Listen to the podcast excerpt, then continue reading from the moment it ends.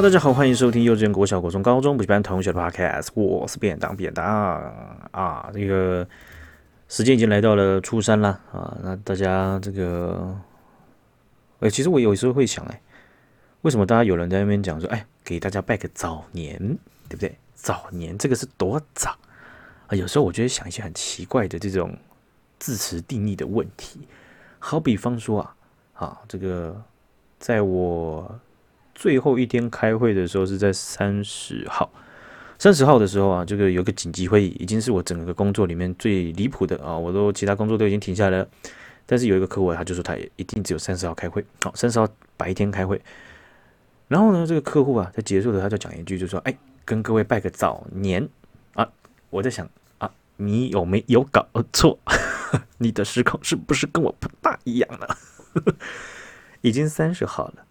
不早了，不知道您是过哪一年呢？您是中国年不大对嘛？我们这边是农历年呐，农历年又称阴历年，又称 Lunar New Year 啊。这个基本上三十号还要再称早拜个早年，啊，这个他的时间观念真是蛮强的，好不好？因为啊，我一般理解的早年是至少要个一个礼拜吧，啊，就大家还在忙的时候。啊，那种早年的感觉会比较强，啊，但但是我又我又在想了，那是是是像跨年那样吗？对不对？亚洲的这个农历年、阴历年，它是这好像也不是像是跨年吧？对不？大家不会在三二一报新年快乐啊，也不是这样嘛，对不对？那很难去界定早年和晚年啊，这个尤尤其是晚年，哎。有那种过了一个月还在那边讲晚年到底是怎样？你你要不要干脆直接延到明年的一月还在讲拜个晚年，对不对？会不会有个 overlap 变早晚年一起？会不会太晚一个月了？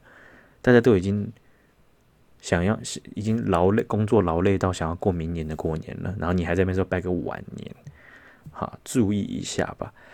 啊，那这个初三呢、过去之前的前一天有个初二，好，那初二在传统的这个。台湾的文化上有个回娘家嘛，对不对？好，那其实啊，我觉得到现在呢，也可能有一些还是存在，好让不同这个剧本上面回不回娘家和什么时候回娘家的这个问题嘛。因为，嗯，当然有种说法就是，虽然台湾很小哦，有些人的这个原生家庭啊啊，各自的原生家庭跟你的伴侣的。家庭他都是有一些有一些距离的嘛，但可能开车就开得到了，好，所以其实回娘家，或者是以对有些人讲，他不是回娘家，那就只是过几个街口，对不对？那即便是这样，除夕那个晚上，大家坐在那边准备拿起筷子吃饭的时候呢，啊，在物理上你总不可能引分身之术出同时出现在两个场子吧，对不对？你又不是啊，以前这个。台商啊，这个在两千年左右的时候啊，前面的时候刚到中国的时候，哎呀，各省书记、这个党支部、地方的这个啊高官呢、全部都会啊想要请你吃饭，对不对啊？然后一个晚上啊跑十几趟都没问题的，好、啊，不是这样的，对不对啊？所以根本上还是有个物理上的，你不能有分身这件事情啊。所以出现在哪里啊？我想一直都是纷争嘛，啊。不过呢，这没有打算开一集聊啊，因为我们基基本上已经过去跟赖瑞啊，已经把这些片段都分享过了啊。好比说，我也有有 murmur 过啊，就是我觉得结婚或者是宴客啊，这个环节上，其实就是啊，如果你躲不过他的话，我只能良心的讲个好话，就是说，既然躲不过，那某种角度上，它是一个试炼。这个试炼其实就是个期末考吧，就是哎。不是你外面怎么还在洗牌？你怎么怎么从除夕打麻将打到初三呢、太舒服了吧，对不对？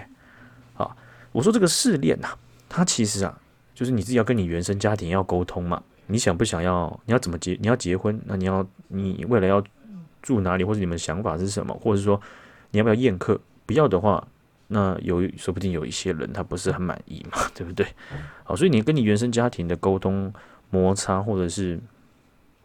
协调这件事情就验证了说你有基本的能力跟你自己家人沟通，因为如果有一些问题，它上升到了家庭对家庭自己的摩擦的时候，但是当时的两个人他们都没有跟自己原生家庭沟通的能力的话，更遑论要去跟对方家庭沟通了啊，对不对啊？所以啊，这个期末考啊，有时候啊，有些新人们吵到不结婚了，我说倒觉得也不是个坏事，对不对？提早认赔杀出嘛，但有时候是这样的概念啊，不是全部啊，大家参考参考啊，对不对？好了，我们来看一下了，这个呃时间呢啊，飞逝，对不对？我们这个假期已经到了一半了啊，那各位听的当下，隔天呢，好像你们现在听的当下，再隔一天就是北京中国北京冬季奥运会开幕的时候了啊，期不期待？意不意外？惊不惊喜呢？好，那。在他们准备开幕的时候啊，这个有来自世界各地啊，多达两百四十三个的非政府组织啊，有些都是国际的。他们希望啊，所有国家跟进，一起对北京冬奥啊进行外交杯葛。好比方说，维吾尔人权项目，人维吾尔人权项目这个这个这个组织，他们就有说，奥运的辉煌，奥运赛事的成功，它不能去掩盖掉种族灭绝这件事情。国际声援西藏运动呢，他们就抨击中国政府利用奥运来为政治服务。这个西藏的人权声援运动啊，基本上已经从二零零八年的这个中国的奥运会啊，已经打响名号了。啊，这其实也是让中国政府在维稳上面的敏感神经啊，直接变成三倍粗。啊，变成三倍粗。好，这样讲也不太对。哦，他们他们也不是粗神经。就等于是他们变得非常敏感那，因为当时西藏人权的这个抗议运动啊，是造成了这个中国啊非常颜面失尽失的一个一个效果啦。哦。虽然呢啊，在座的各位好像都没什么印象啊，因为当时的这个台湾媒体其实也没有太多的琢磨了哈。这个在台湾社会当时并没有太太太多的了解，所以我们就是持续的努力，持续的了解别人面临到。啊，这个中国政府、中国共产党的这种人权的抹灭了哈。那另外像是世界维吾尔代表大会，他们就说了，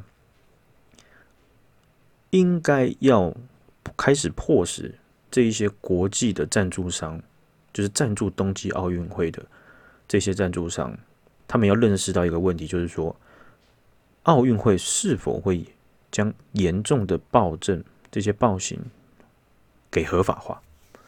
就很像就问过是非，其实他讲的这件事情跟前面在讲维吾尔人权项目在讲的东西有点类似。奥运的辉煌，奥运的成功，不能够掩盖掉种族灭绝的事实啊！所以呃，其实啊，在在这个北京的冬季奥运会啊，啊，它其实啊纷争是不断的，而中国它的本质在对种族上的呃人权的抹灭啊，啊是。可以完全去被切割而去探讨的，啊，但是没办法切割的是中国共产党，他他就是同时做了这两件事情，好，所以并不是说大家大家都好想要就是哎呀，啊，好像就是什么风中必反，或者说哎呀，不能体育归体育，政治归政治吗？啊，不是人权归人权吗？啊，这样子啊，呃，人权归人权这句话应该就还蛮好笑的吧？如果你前面两句话你不觉得好笑，人权归人权。应该蛮好笑的吧，对？啊，这个我也不知道该怎么比喻了啊，突然没有灵感。好比说，像空气，哎呀，氮气对归归氮气，氧气归氧气，请你们分开来啊！我不想要呼到你该死的氮气，我就是不想啊，有有应该不可能不可能这样说吧？啊，但是啊，在这个冬季奥运会即将开始的这个前段时间呢，啊，中国有个知名的大学是北京的中国传媒大学啊，听到这种端端正正。简洁阳春的这种学校名称，中国传媒大学又在北京，哇，那这个本能的大概就会觉得它是一个很排名很前面的学校了吧，哈，对不对？那他们最近呢，就分享了一个原创短片，哦，是由这个戏剧影视学院的学生啊共同拍摄的，而且拍摄的人数非常多。我看了一下那个影片就，就哇，这根本就是大成本。把一堆人拉过来的这个这个专案制作了哈，那这些学生呢、他们因为是戏剧影视学院的学生啊，他们就是认真的学了各类的体育运动的要领之后，等于是模仿这些呃体育运动的这种姿态等等的，他们就创意编排出来一个这个创意短片。那这个短片呢，我简单这样讲好了啊，这个影片呢，大家应该有看过日本东京奥运的这个呃开场影片吧？就那个超级变变变嘛，对不对？有两个人，他们就模仿了各种运动的图示啊，这个图案啊，他们就去模仿出来这样子。好，那这当时啊，这个超级变变变的这个开场方式啊，还让他觉得哇，好怀念呐，对不对？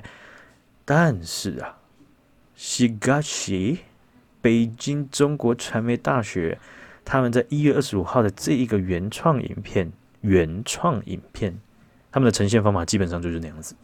啊，只是他们并不是只有两个人穿着白色衣服，或者是其他的这种白色的板纸板，然后去模仿出那个图示，而是他们用了比较多的人啊。但是整体的呈现概念和方式，基本上跟刚落幕的东京奥运可以说是另外一个版本而已啊。啊，它的主视觉呢，原本呢在东京奥运用的是蓝色啊，那他们的这个中国。啊，你猜猜看会用什么颜色呢？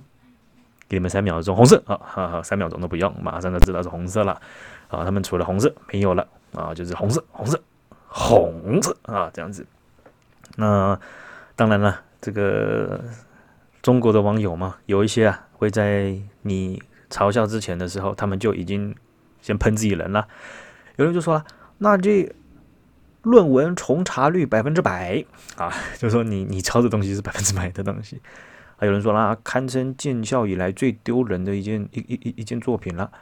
也有人就讲了，哎呀，你这个根本是重新定义了什么叫原创啊！哎呀，你这根本意思说你根本就抄袭了。好，那当然喷的人就非常多了。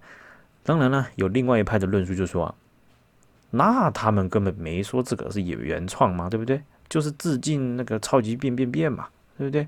啊，对，嗯嗯，OK，就是我们这个我们过去在讲《原神》这款游戏的时候，还有一些便当不想再跟各位抱怨的抄袭事件的这这个东西的时候，确实致敬抄袭啊。到现在，我们针对中国它整体的抄袭文化来说的话。这个东西它暧昧的空或灰色地带的空间真的很大，大到即便他们在我们从整体看的时候会认为就是抄袭大国的时候，我们还还是在个别的个案里面会没办法很精确的、精确的去确定，就是说这个东西到底是不是抄袭。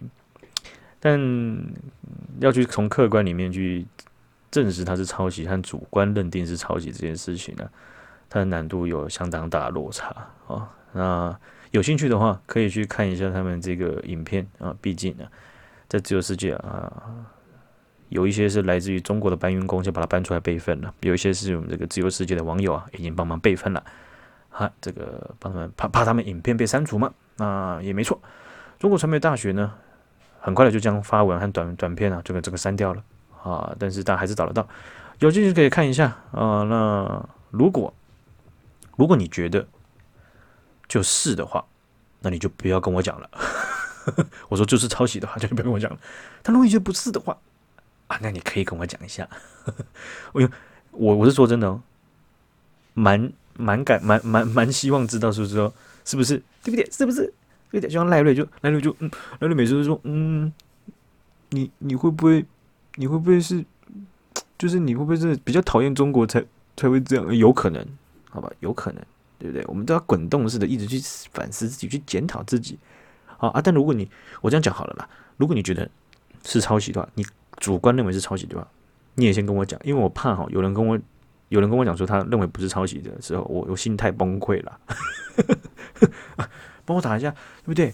要给我一些补品嘛，对不对？我我说不定等一下，我的精气神、我的体力、我的营养成分全部都被那样的一个一个。一个噩耗给吸干的话，那我怎么办？对不对？我们需要一些人陪在我身边呢、OK，啊，所以啊，这些学生呢、我嗯，只能说啊，这个中国啊啊，还是有许多的这个艺术领域的人才的。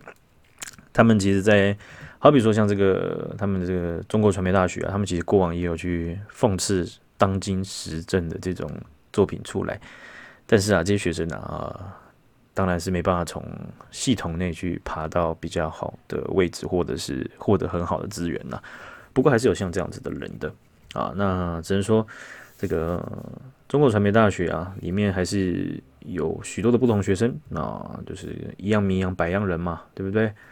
啊，那他们呢，呃，应该不会受到太严厉的惩惩处了。毕竟这个东西是帮中国共产党去 promote 啊，去推这个啊冬奥嘛，对不对？啊，但是啊，中国自己又搞了一件事情，我觉得还蛮蠢的，就是啊，他们找了这个会参加中国冬季奥运的参赛选手啊，把他们聚集到天安门前面来个誓师大会啊。我也是觉得这个是很奇怪的一件事情啊！这个誓师大会搞的，很像是阅兵，他们就有教这些参赛选手，你们要举起你们手，大喊口号、呃！那口号有很多种，其中有一句啊，就是争议点，那个口号叫做“报答领袖豁出去”，怎么样好好的报答我们领袖给我们的栽培，是不是啊？就像这样子，报答领袖豁出去这样子，结果。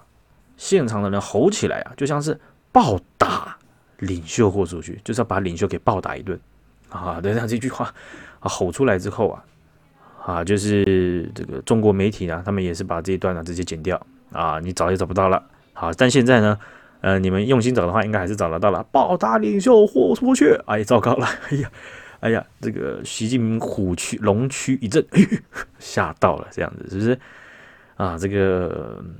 其实这个东西啊，呃，让我心里比较好一点了啦。为什么会好一点呢？是因为啊，我以前在看那个台湾的这个职业棒球啊，我在想说，某一些球团的这个应援曲制作啊，啊，因为我们每一个球员都有一个专属应援曲嘛，你上场打劫的时候就会播放你的应援曲，然后现场的观众就会帮你 O M 嘛，呜呜啊啊，就就是安打，就这样这样子哈，有点像这样子。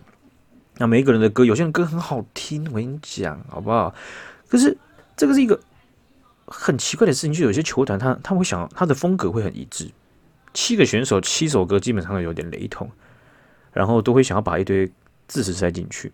他们你看他们写这个词的时候，你从这个文字上你就觉得哎还不错，结果喊起来直接直接爆炸。好像我之前跟 Larry 有跟你们分享过，就是这个中国信托兄弟。啊，他们有一个球员叫做陈子豪啊，陈子豪的应援曲想必有看棒球的人都听过了。好，叫做炸裂陈子豪，一击炸裂陈子豪。哎，就觉得哎，炸裂哇，他把球打出去会炸裂，说不错，他力量很强哎。现场的效果喊起来就是炸裂陈子豪，喊大家全部喊起来就变成大变陈子豪啊。这个想必有看棒球的都知道这个了嘛，对不对？好，所以这个就是你创作的时候跟你模拟的时候的能力有一点落差，好，就会产生这样子很奇怪的东西。当然啊，在这个娱乐产业上、娱乐运动产业上面啊，啊错就错了，好，反而可以变成一个行销卖点，或者是说啊，大家的哎呀一笑置之嘛，对不对？但是某种程度上，它也是反映出来了台湾人在各个产业上啊的随便，好比说说我们的 Podcast 就是这么随便，啊，所以品质就不太好啊，不大稳定。对不对？就像那个你在路边上吃那个卤肉饭，你今天吃哎很好吃哎，下次来吃的时候啊，那个老板呢，他用他那个汤勺啊，在卤肉锅里面这样捞起来的时候，不小心没有多抖两下，把那个油给散开，直接把那上面的油啊，直接一匙这样捞上来浇到你碗里面。我跟你讲，你那碗饭吃完的时候，下面会有三分之一碗的高度全部都是油，你觉得吃不完？你觉得你觉得死亡？OK？所以这个品质不稳定就来自于。没有匠人精神的那种随便嘛，对不对？这样怎么弄嘛？OK 啊，所以呃，当然不是只只只是去批评这个中国信托了啊。基本上啊啊，每支球团都有类似的情形啊。但是啊，看到中国共产党这样子可以把暴打领袖变成暴打领袖啊，这种模拟能力啊，我也是觉得。啊，那咱们的职业棒球也算不错了啦，好不好？这次也不要苛刻了，也没什么好说的了吧，对不对？这样子再讲人家，这不公道嘛，对不对？这么搞嘛？OK，好，我们之前有有分享过这个呃，何韵诗她来当初来到台湾的时候，在二零一九啊，参加这个九九九台港大游行的活动的时候啊，被统促党的这个主委啊，还有是这个就中华统一促进党啊，那另外还有这个啊大陈岛的这个自救会啊的成员呢、去给泼漆。那现在出来了，这个统促党的主委胡志伟啊，被判刑三个月。那当时啊，台北地检署就以违反集会游行法强制罪、公然侮辱罪、毁损罪等等起诉，总共有十一个人。那里面呢、啊，在这个呃判决书里面就有讲到，就说当时的胡志伟啊，埋伏在这个呃何韵诗会出现的附近地区，他主要就是负责对可能现身活动的何韵诗还有黄之峰去泼漆。而另外，大陈岛乡情文化促进会有四个人，啊，他们就在附近啊，准备接力上阵去泼尿，还有泼馊水。另外的六个人呢、啊，待在胡志伟的周围啊位置，他们要借机行事，他们要做什么呢？就是他们会打扮成热心的民众，啊，就上前劝阻，就假如他们泼了之后，然后他们就过去说：“哎呀，和平理性，不要打人”等等的口号。这个是和这是八这八个字是记载在文书上面的啊，不是我刚创的啊。虽然感觉很像是我随便掰的啊，我要随便掰，我一定说警察后退，警察后退这样子啊。那警察就是不后退，警察会拿棒棒打你的头头这样子。OK，何韵诗在二零一九年参加这场游行呐啊，那遭受到了这个破红旗这个事件呢啊，其实它是一个很 有一个计划的这个预谋犯罪了，但是在这样的判决底下。呃，其中只有一个人，就是胡志伟，本来被判了三个月，其他人都是以无罪啊来来来结案的。这个东西其实你会发现，说这些口径或者是他们在包含后续的这个保护伞的这个呃一些据点啊，也就是说，在台湾有一些的这个餐厅啊，或者是有一些比较低调的。